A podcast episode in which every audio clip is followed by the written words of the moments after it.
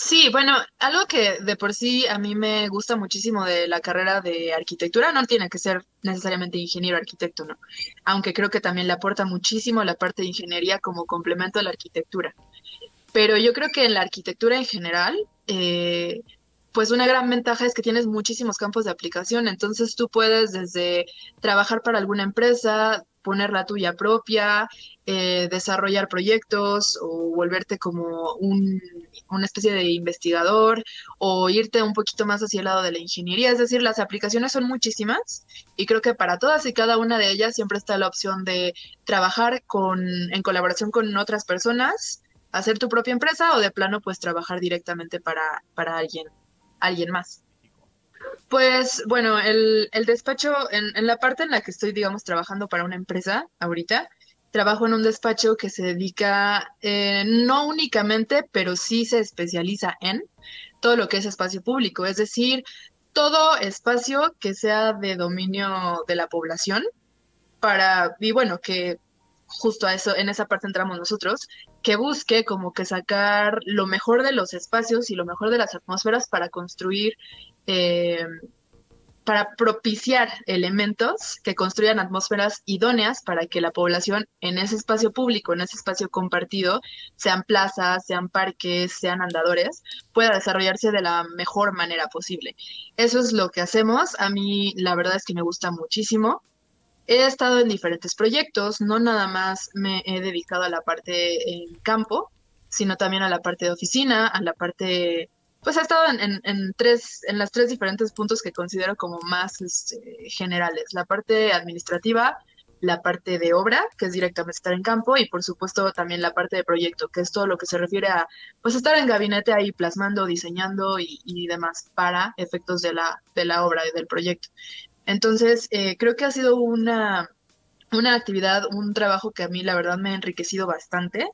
Me gusta muchísimo lo que hacemos y en cuanto a los proyectos en los que he estado, pues han sido varios. O sea, por ejemplo, ya hablando más puntual de obras físicas, ¿no? Y tangibles, creo que eh, para mí el más importante, el más eh, representativo y el más, el que más he atesorado hasta ahora fue estar en la remodelación de Plaza de la, de la Solidaridad.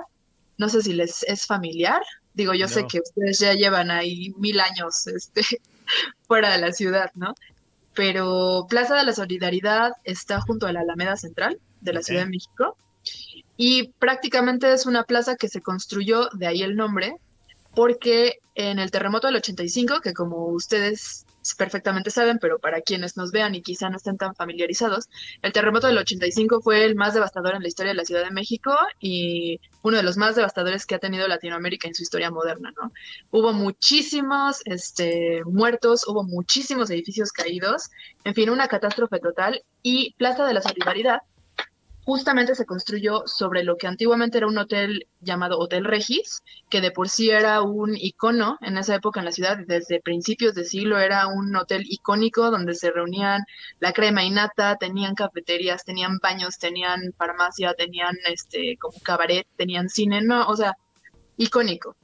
Ese edificio se cayó a raíz del terremoto del 85, se terminó de caer porque sufrió un incendio, lo terminaron demoliendo la parte que no se que no se cayó debido al temblor, la terminaron demoliendo.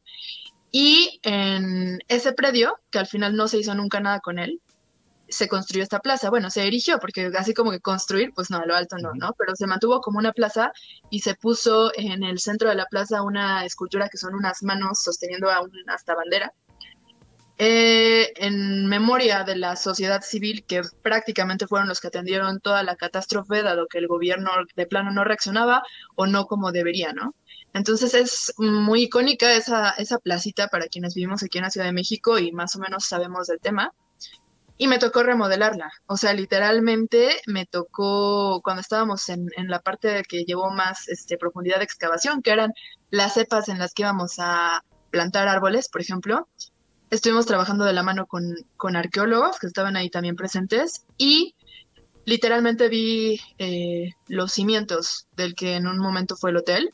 Literalmente tuve en mis manos pedazos de alfombra, eh, pedazos de botellas de perfume, de vajilla, de mosaicos, de azulejos. Hola gente, bienvenidos a Construyendo Hogares Podcast Mi nombre es David Parraguirre, también conocido como The Mexican Carpenter. Yo soy Martín Chavarría de En el Garage de Martincho. Soy Tony con Hollywood Decks y estaremos subiendo nuevos episodios cada semana donde hablaremos de todo lo relacionado a la construcción y las herramientas. Los invitamos a suscribirse y que junto con nosotros formen parte de esta apasionante aventura. Bienvenidos a Construyendo Hogares Podcast.